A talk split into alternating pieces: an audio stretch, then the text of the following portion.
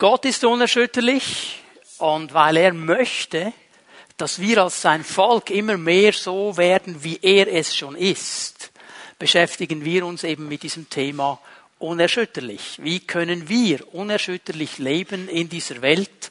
Wie können wir unerschütterlich stehen, egal was um uns herum läuft, egal welche Stürme des Lebens kommen, egal welche Erschütterungen kommen, zu stehen für ihn auf dem Fundament, das er uns gegeben hat, als Zeugnis für ihn unerschütterlich. Das ist das Thema dieser Predigtserie.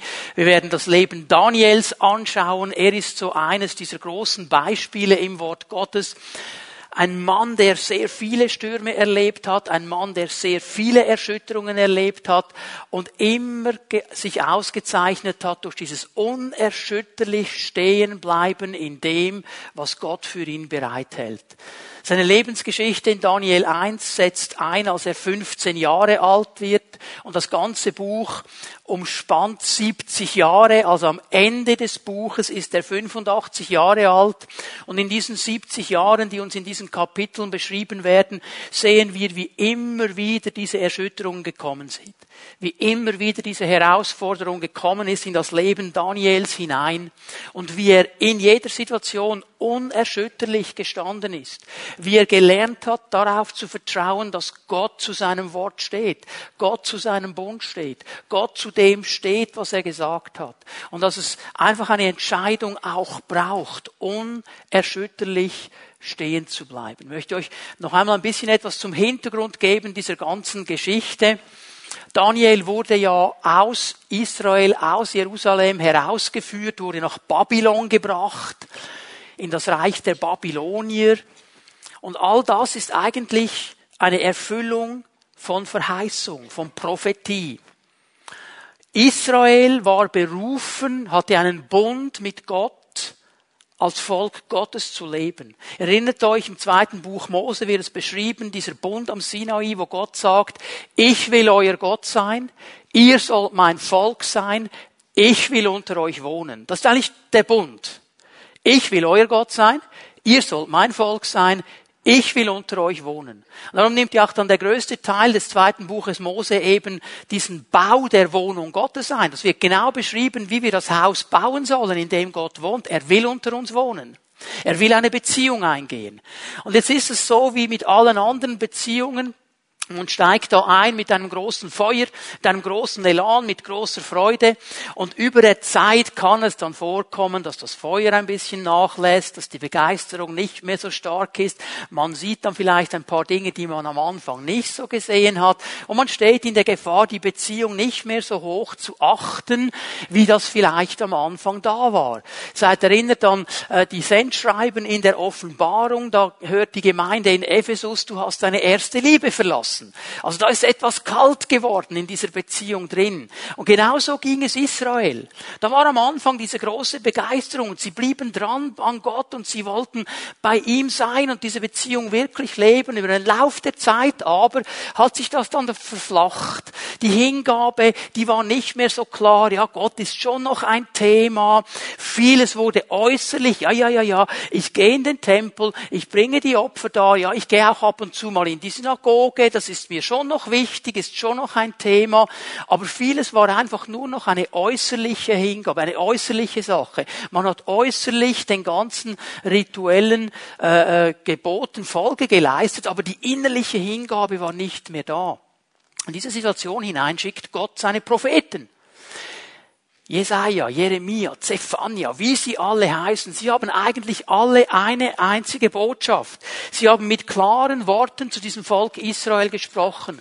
Und sie haben gesagt, hey Leute, wenn wir nicht umkehren, wenn wir diese Beziehung nicht wieder neu aufnehmen, wenn wir nicht umkehren zu Gott, werden wir unsere Freiheit verlieren.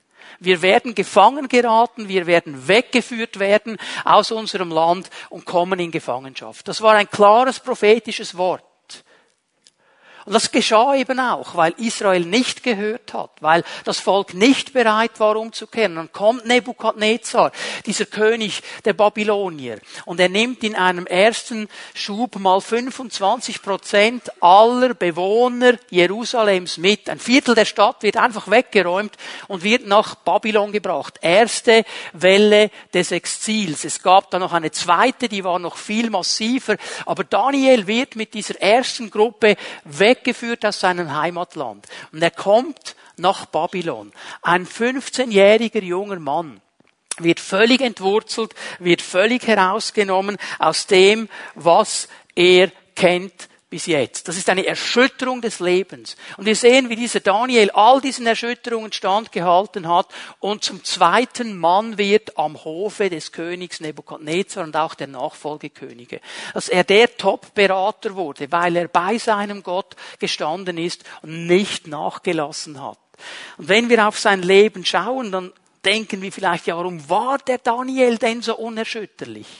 Weil er sich entschieden hat, in seinem ganzen Leben diese Hingabe an Gott nicht aufzukündigen, auf diesem Fundament zu stehen, die Worte Gottes ernst zu nehmen, die Werte Gottes ernst zu nehmen, die moralischen Vorgaben Gottes ernst zu nehmen. Für ihn war ganz klar, ich brauche diesen Gott, ohne ihn kann ich nicht leben. Jeder Erschütterung zum Trotz. Er steht auf diesem Fundament. Und wir werden sehen durch sein ganzes Leben hindurch, dass Daniel immer wieder erschüttert wurde. Ich werde das Wort jetzt mal auswechseln. Dass er immer wieder getestet wurde. Gott hat immer wieder Prüfungen zugelassen in seinem Leben, Erschütterungen zugelassen in seinem Leben. Warum tut Gott das? Warum macht Gott das? Weil Gott prüfen will, ob das, was Daniel sagt, wirklich das ist, was in seinem Herzen ist.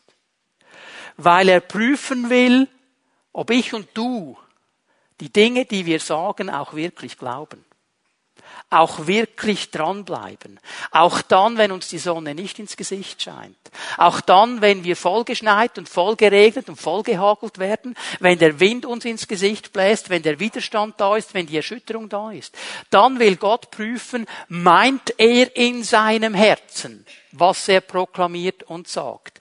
Nimmt er das ernst? Das sind diese Tests, diese Erschütterungen, diese Prüfungen, die uns eigentlich helfen. Ich gebe euch mal eine Stelle aus den Sprüchen, Sprüche 17, Sprüche 17, Vers 3. Um die Reinheit von Silber und Gold zu prüfen, gibt es den Schmelztiegel und den Schmelzofen.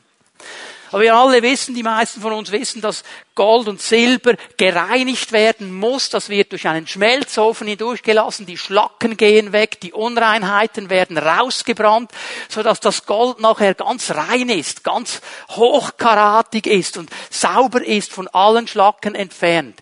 Das kennen wir. Jetzt geht der Sprücheschreiber eine Dimension tiefer und sagt, die Reinheit der Herzen aber prüft der Herr. Der Herr hat auch einen Schmelzofen, einen Schmelztiegel. Und in diesen Schmelzofen hinein werden unsere Herzen gelegt, um zu prüfen, was ist da an Echtheit, was ist da an Reinheit. Wo sind da Schlacken? Wo sind da Unreinheiten? Wo ist eine Unkonstanz, die weggebrannt werden muss? Genauso wie Silber und Gold geläutert und gereinigt wird, sollen unsere Herzen geprüft werden, geläutert werden und gereinigt werden. Ich meine, wir wissen, dass man hier in der Schweiz, bevor man mit dem Auto auf die Straße geht, eine Prüfung absolvieren sollte. Wäre eigentlich so gedacht. Und dann, wenn du die Prüfung absolviert hast, bekommst du einen Ausweis und dann darfst du auf die Straße, dann darfst du alleine Auto fahren. Aber zuerst wird geprüft, ist das, was es braucht, um das Auto zu fahren, wirklich vorhanden bei dir? Ist es wirklich da? Und genauso tut das Gott mit unseren Herzen. Er möchte wissen, was in meinem und in deinem Herzen ist. Bevor er uns den Ausweis gibt, prüft er uns. Ich sehe ein Prinzip im Wort Gottes. Vor jeder Segnung gibt es eine Prüfung. Vor jeder Segnung gibt es eine Prüfung. Bevor Gott uns segnet, prüft er, wie unsere Herzen aussehen. Bevor er uns braucht, prüft er, wie unsere Herzen aussehen. Bevor er uns Kraft schenkt, prüft er unsere Herzen. Bevor er uns Segen gibt, prüft er unsere Herzen. Bevor er uns Einfluss gibt, prüft er, ob wir mit diesem Einfluss richtig umgehen, ob wir den Ausweis verdient haben, ob wir verantwortlich umgehen können mit dem Segen, den er uns gibt. Und die Frage, die sich jetzt stellt, was testet der Herr? Was testet er, wenn er unsere Herzen prüft? Er prüft meinen Charakter, meine Integrität, meine Loyalität, meine Großzügigkeit, meine Treue, meine Wahrhaftigkeit. Er testet diese Dinge. Ist in meinem Herzen etwas vom Charakter zu finden, das ihn auszeichnet? Von Integrität, von Loyalität, von Wahrhaftigkeit, von Treue. Kann er mir, kann er dir Segen anvertrauen? Kann er uns Verantwortung anvertrauen? Daniel wurde immer und immer wieder geprüft. Immer und immer wieder erschüttert. Und er hat all diese Prüfungen bestanden. Und ich stelle fest, nach jeder Erschütterung, die er unerschütterlich übersteht, nimmt der Segen zu nimmt sein Einfluss zu, nimmt seine Verantwortung zu, bringt Gott ihn weiter. Und das will Gott nicht nur mit Daniel tun, das will er mit jedem Einzelnen von uns tun. Aber zuerst prüft er uns. Zuerst lässt er auch gewisse Erschütterungen zu. Ich gebe euch noch eine Stelle aus dem Neuen Testament. 1. Thessalonicher 2, Vers 4. Das Evangelium ist uns von Gott selbst anvertraut, der uns geprüft und für zuverlässig befunden hat. Bevor Paulus freigesetzt worden ist, kam etwas von Prüfung, kam etwas auch von Abtesten. Ist der Mann zuverlässig? Kann man dem das Evangelium anvertrauen? Kann man dem Segen geben? Kann man dem Einfluss geben? Gott prüft. Und wir verkündigen es in der Verantwortung vor ihm. Das müssen wir immer wissen. Es geht nicht darum zu sagen, okay, Herr, wunderbar, komm mal in mein Leben, coole Sache, jetzt bin ich mit dir unterwegs und jetzt lebe ich so, wie ich will.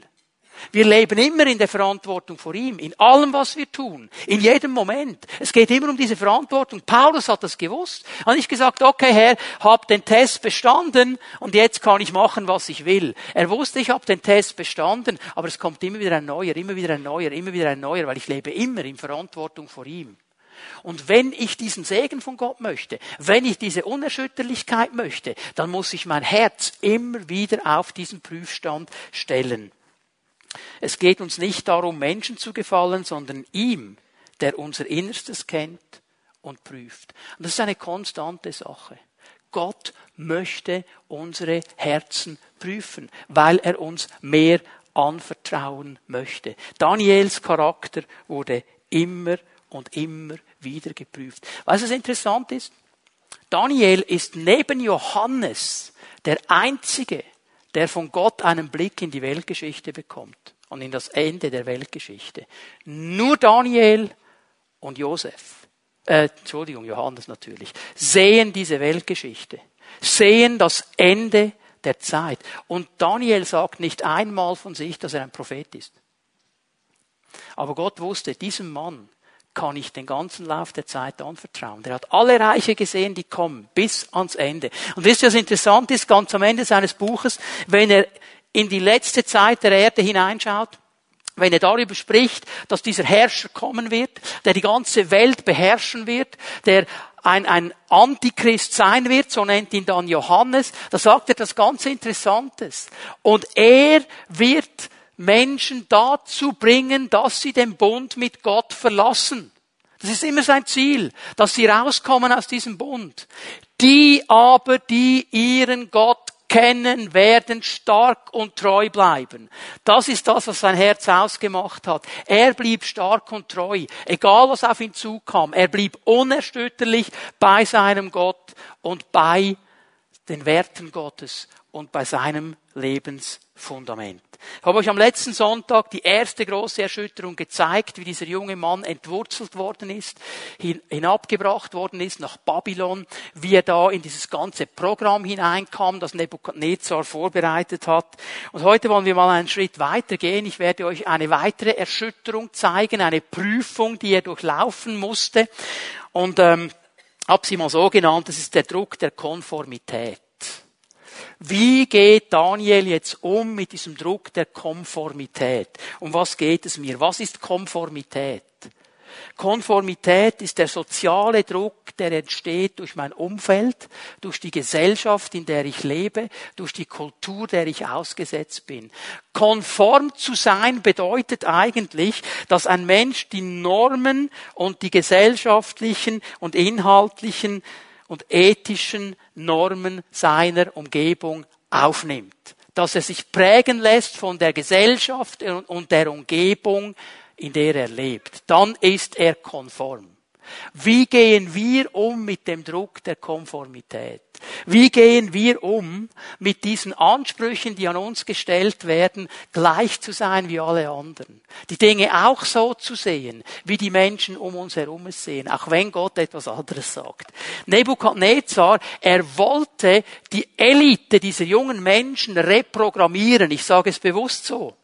Er wollte sie nehmen und drei Jahre lang umprogrammieren. Er wollte aus diesen jungen Männern eigentlich Menschen machen, die völlig aufgehen in der Kultur Babylons, in der Religion Babylons, in den moralischen Werten Babylons, in den kulturellen Werten Babylons, in all diesen Dingen. Babylon war absolut ungöttlich, war völlig weg von dem, was Gott gesagt hat. Es war diametral etwas anderes als dieser Daniel gelernt hatte in seiner Jugendzeit. Das, was Babylon getan hat, war völlig etwas anderes als diese Kultur, die in Israel geherrscht hat, diese Anbetung des einzig wahren Gottes. Und jetzt kommt dieser ganze Druck auf diesen jungen Mann.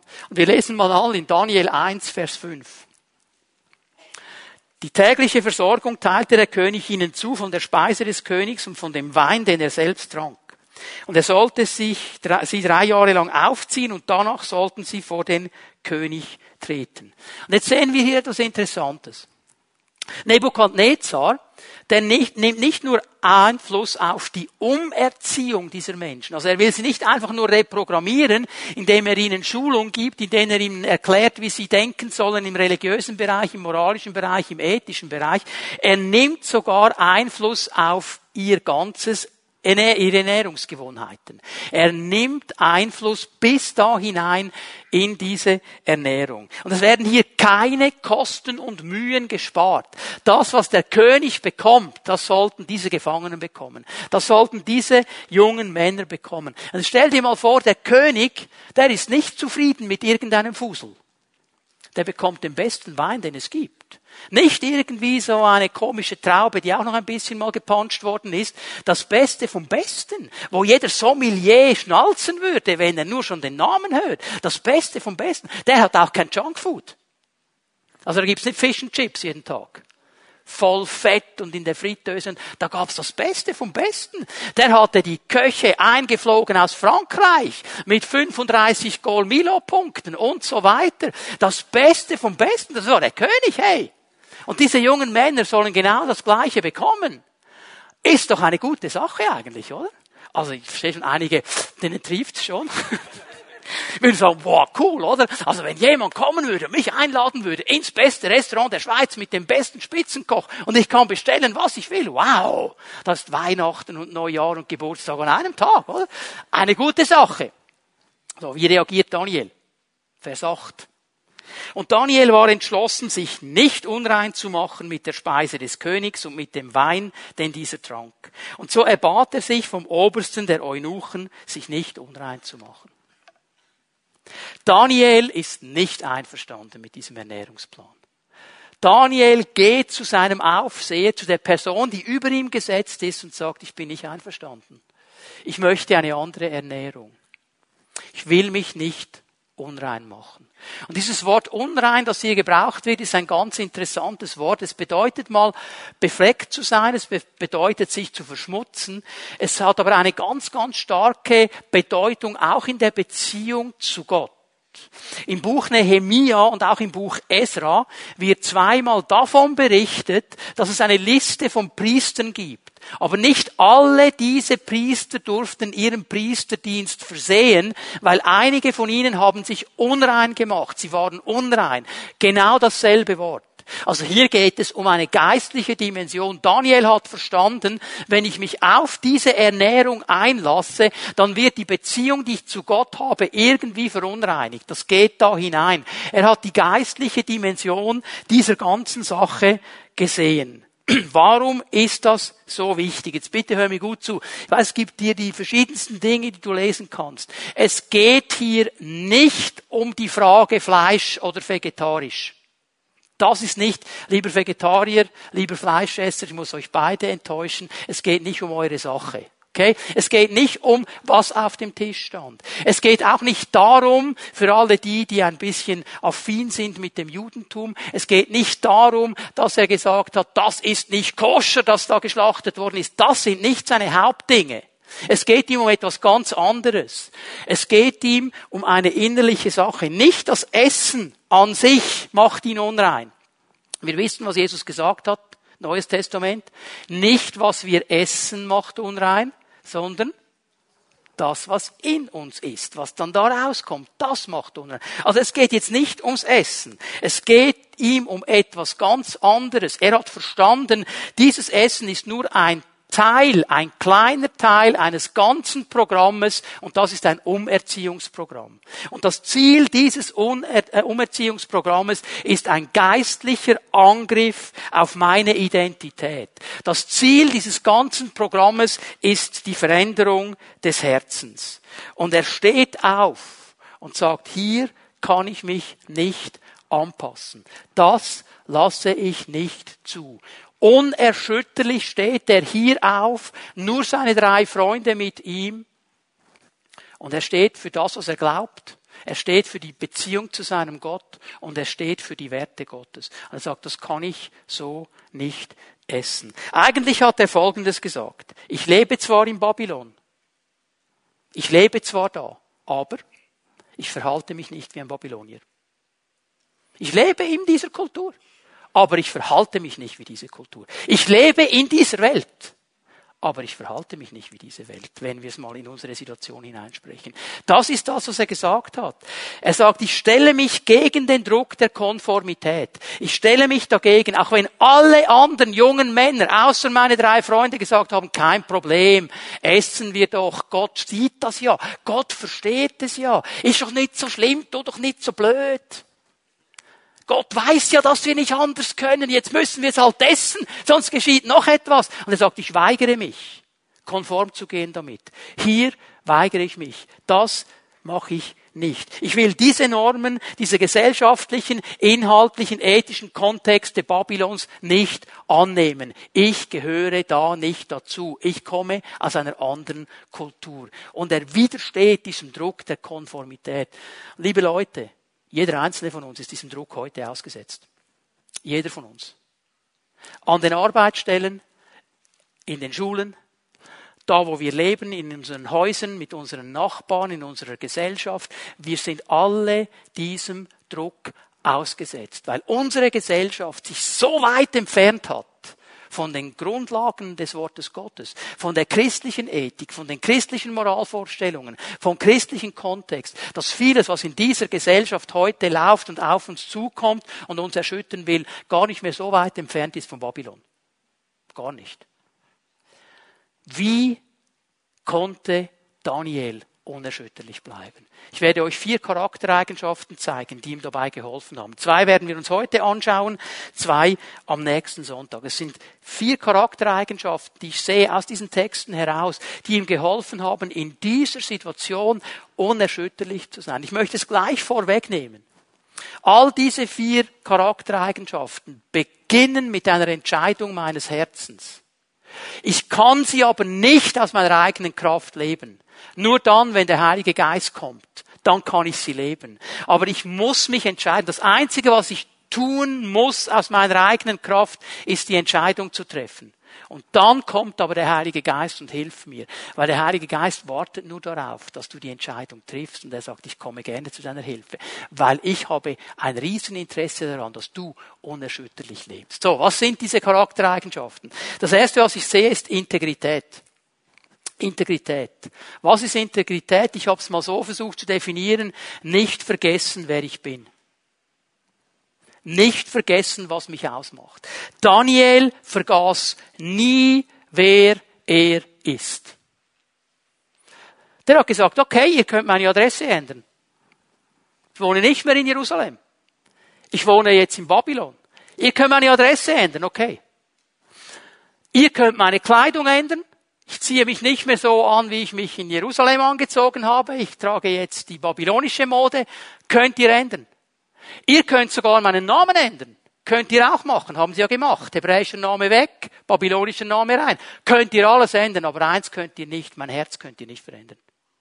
Mich in meinem Innersten, meine Charaktereigenschaften, mein Herz könnt ihr nicht verändern. Hier bleibe ich absolut integer. Hier bleibe ich ganz. Hier werde ich nichts wegreißen. Die Entscheidung, ich lebe zwar in dieser Welt, ich lebe in Babylon, ich lebe in dieser Gesellschaft, ich lebe in dieser Kultur, aber ich werde meine Werte nicht den Werten dieser Kultur anpassen. Ich werde meine Überzeugungen nicht den Überzeugungen dieser Welt anpassen. Ihr könnt mir alles rundherum verändern, aber mein Herz, meine Überzeugung, meine Integrität, die könnt ihr nicht verändern. Das ist das, was er gemacht hat. Und ich möchte euch eine Stelle geben aus dem Neuen Testament, die genau in diese Richtung geht. Römer 12, Vers 2. Viele von uns kennen diese Stelle. Hör mal gut zu, was Paulus hier sagt. Richtet euch nicht länger nach den Maßstäben dieser Welt. Hier müsste man eigentlich wörtlich sagen, seid nicht gleichförmig Seid nicht nach dem gleichen Schema wie die Welt. Er spricht hier zu gläubigen Menschen. Er spricht zu Menschen in einer Gemeinde. Zu Menschen, die Jesus angenommen haben, die getauft sind. Die sagen, wir wollen mit Jesus leben. Und er sagt, Leute, passt auf, dass ihr nicht gleichförmig werdet mit der Welt dass ihr nicht ins gleiche Schema hineinkommt wie diese Welt. Passt auf. Und wenn er das so sagt, dann ist es eine Gefahr und diese Gefahr sind wir alle ausgesetzt. Nicht nur diese Menschen hier, auch wir heute. Aufzupassen, darauf zu achten, dass wir nicht gleichförmig werden. Passt euch nicht länger diesen Maßstäben der Welt an, sondern lernt in einer neuen Weise zu denken, damit ihr verändert werdet und beurteilen könnt, ob etwas Gottes Wille ist, ob es gut ist, ob Gott Freude daran hat und ob es vollkommen ist. Und was Paulus hier sagt in diesem Vers, ist eine einfache Sache. Er sagt, jeder von uns hat zwei Optionen. Wahlmöglichkeit. Du kannst auswählen. Zwei Optionen. Die erste Option, für die du dich entscheiden kannst, ist, dass du dich prägen lässt von der Welt. Dass du konform gehst mit dem, was die Welt sagt. Dass du ins gleiche Schema hineingehst. Dass du gleichförmig gemacht wirst mit dem, was die Kultur um dich herum sagt und ist. Du bist gleich wie die Welt. Du siehst gleich aus. Du handelst gleich. Du redest gleich. Man sieht überhaupt keinen Unterschied der einzige Unterschied ist vielleicht noch der fromme Schein. Ja, ja, Gottesdienst, ja, ja, ja, ja, Pfimi at Home Gruppe, unbedingt, ja, und beten auch ab und zu, Bibel lesen auch noch, ist mir alles wichtig. Und wir stehen dann in der Gefahr, unsere Leben zu teilen, so in christliche Abschnitte und alles andere.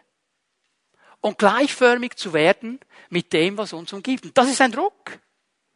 Das ist ein Druck, dem wir ausgesetzt sind. Weil die Leute um uns herum, an unseren Arbeitsstellen, in unseren Schulen, in unserer Nachbarschaft, da wo wir sind, die werden uns schon in Frage stellen.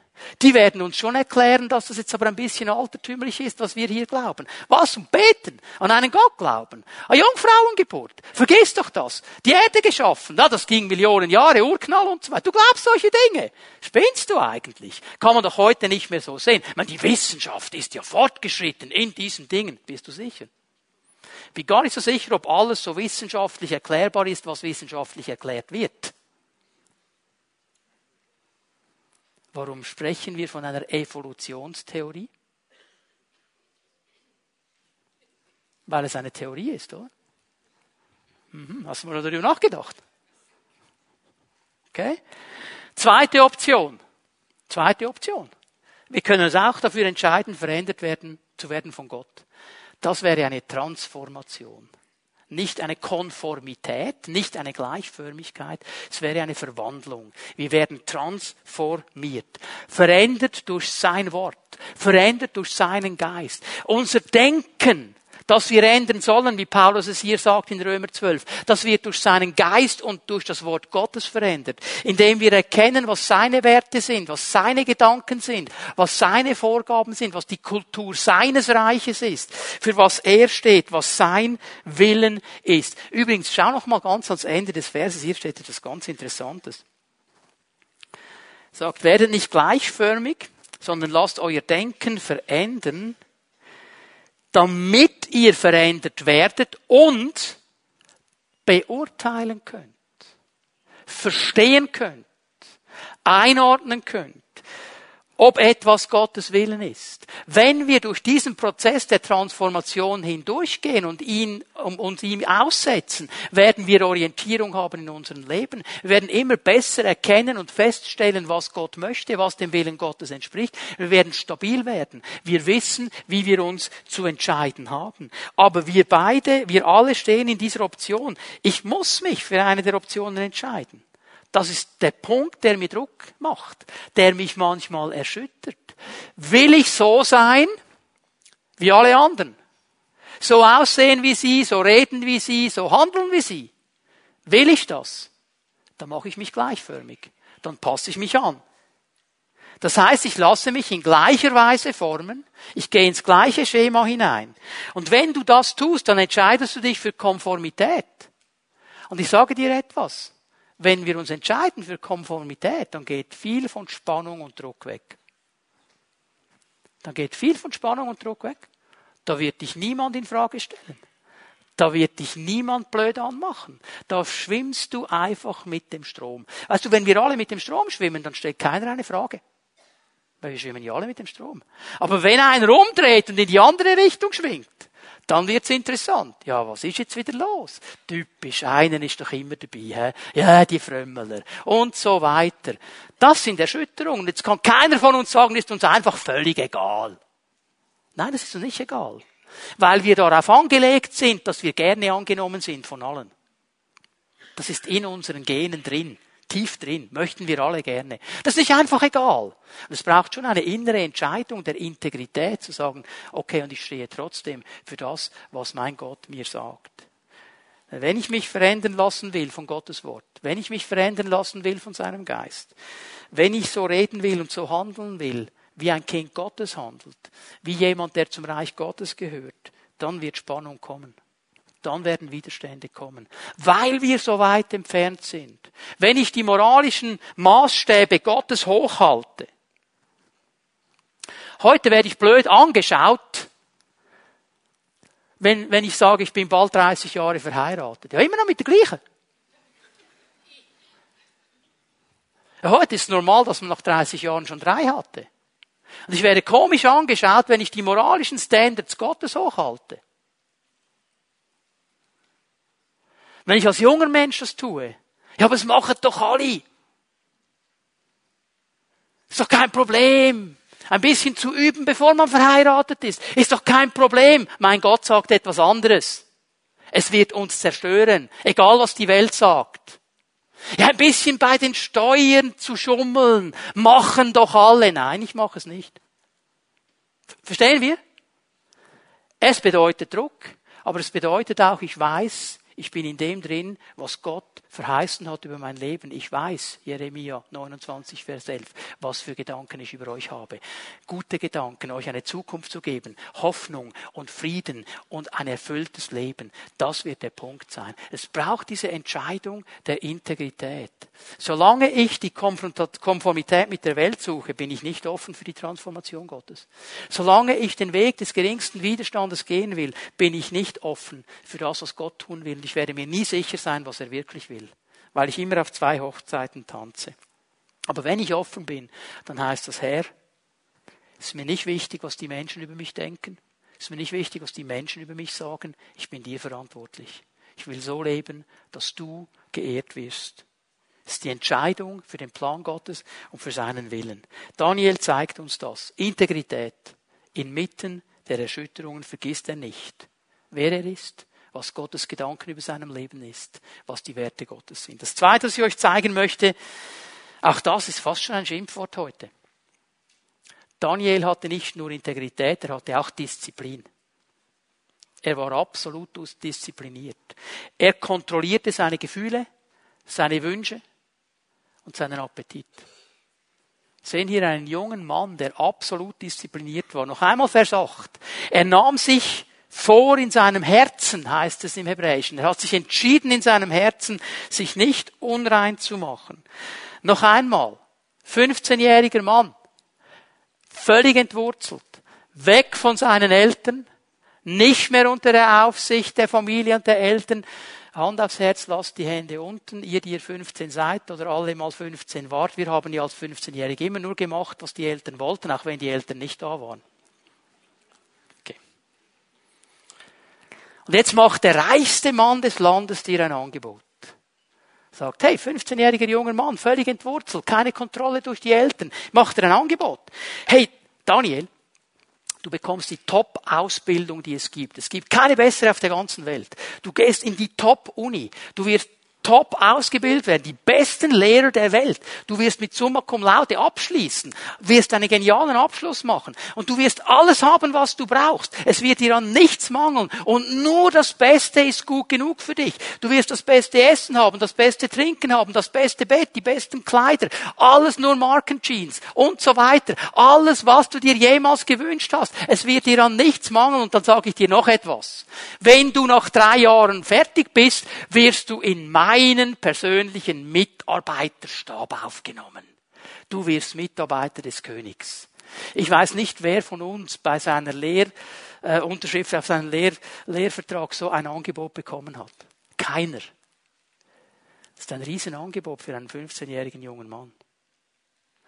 Wir schauen heute in eine Gesellschaft hinein, wo wir junge Menschen haben mit außerordentlichen Fähigkeiten. Ich denke mal an den Bereich des Sports. Fußballerisch, Tennis, was auch immer.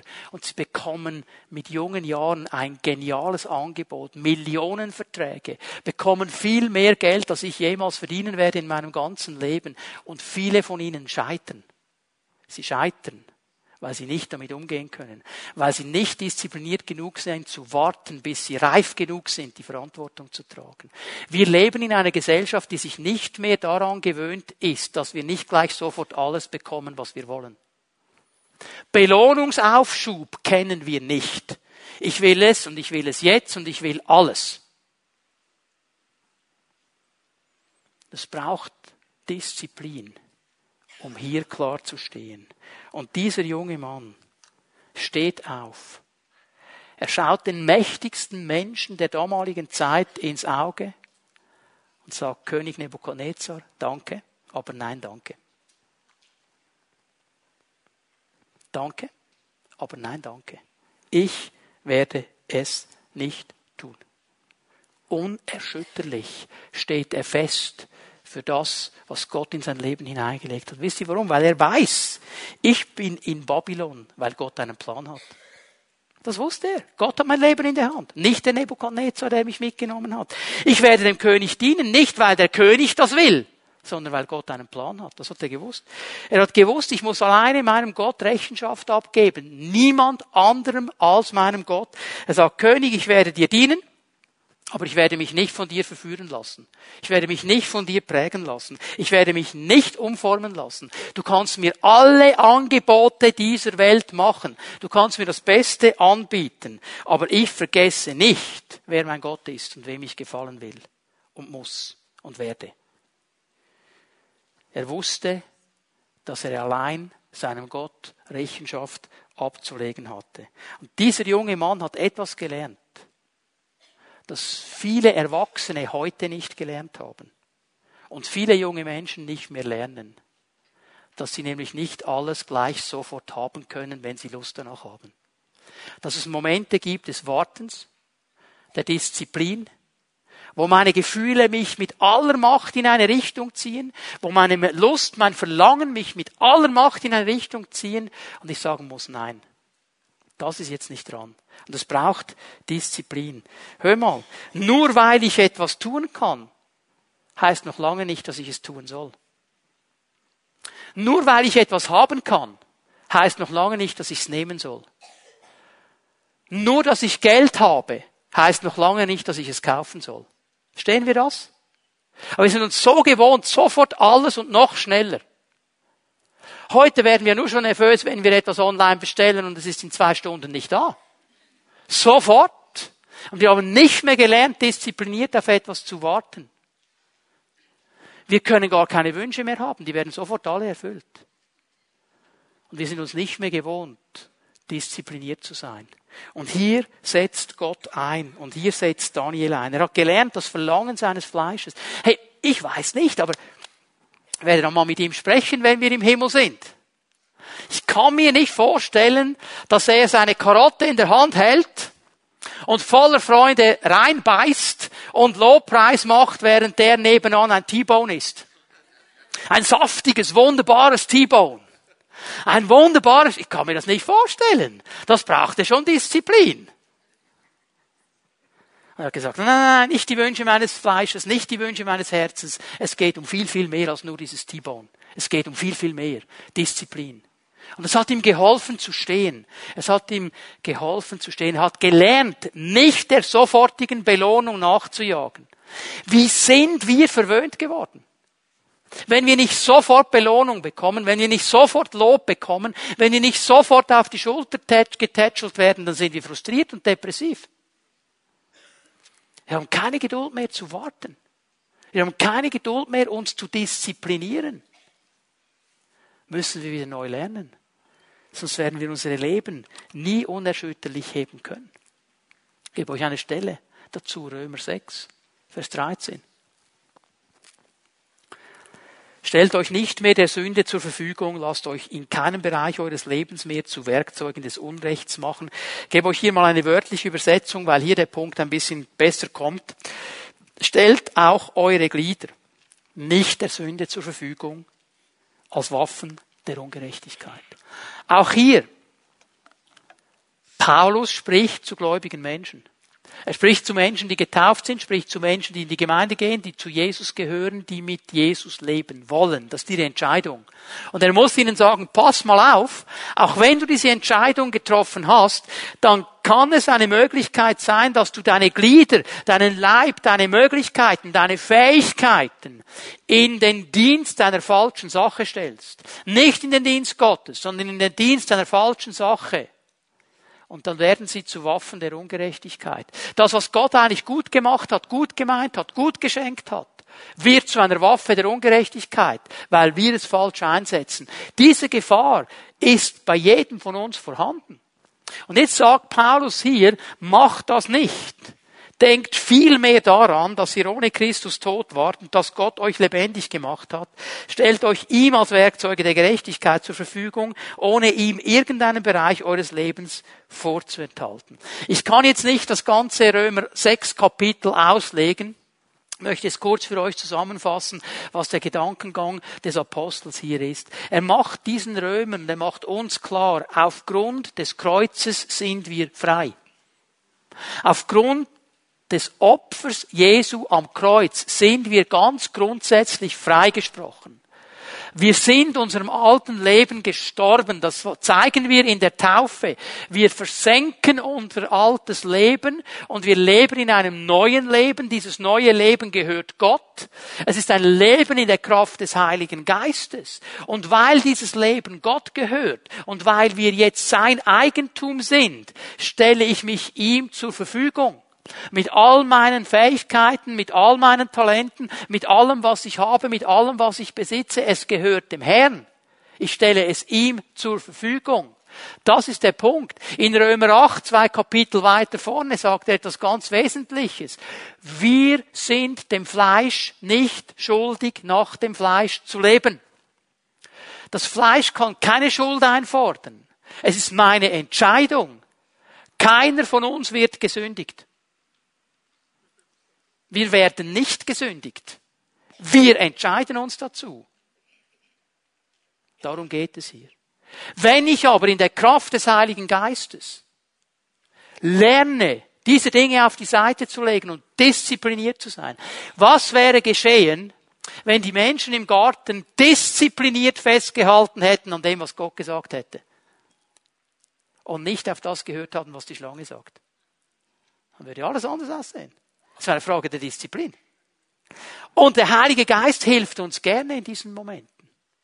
Daniel konnte stehen, weil er diszipliniert und integer zu dem gestanden ist, was Gott wollte. Er hat gesagt, ich will mich nicht der Welt gleichförmig machen und ich will mich nicht von der Welt gebrauchen lassen. Ich will nicht in diese Richtung gehen. Ich will ein Werkzeug Gottes sein.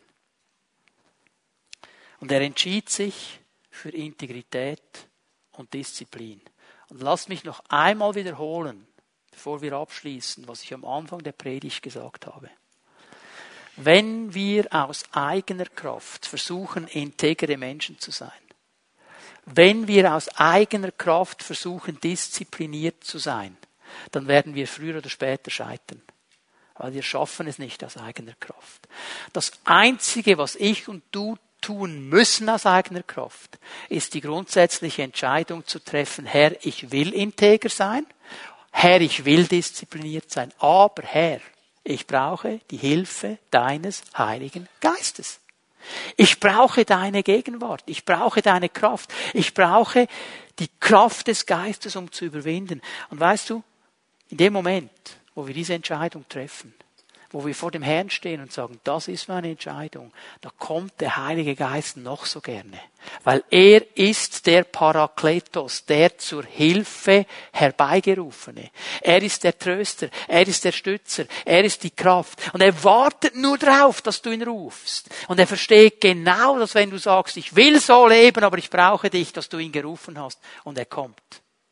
Aber die Entscheidung, die kann dir niemand abnehmen.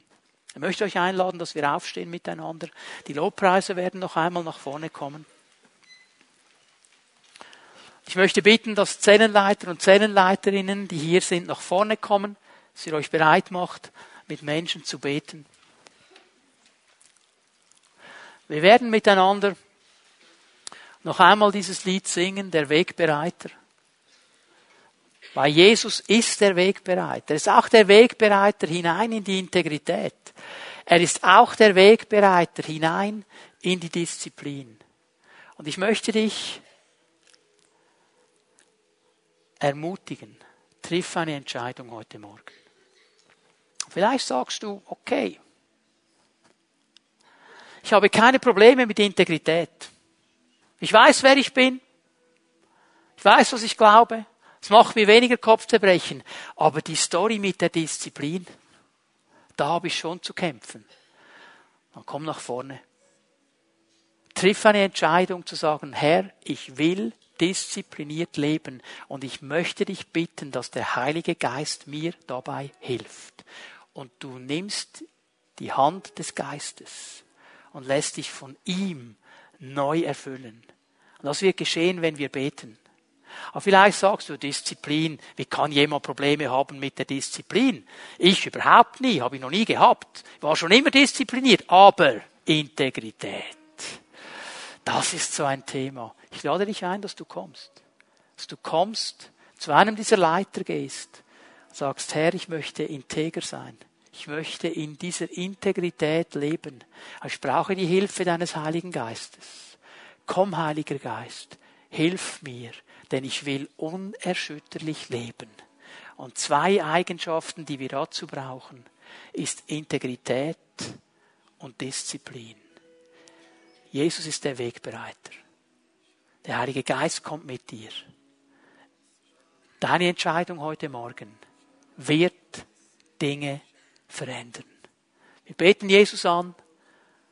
Ich möchte dich einladen, wenn du Gebet möchtest, wenn du die Kraft des Heiligen Geistes empfangen möchtest, komm gleich jetzt nach vorne, damit wir dich segnen dürfen.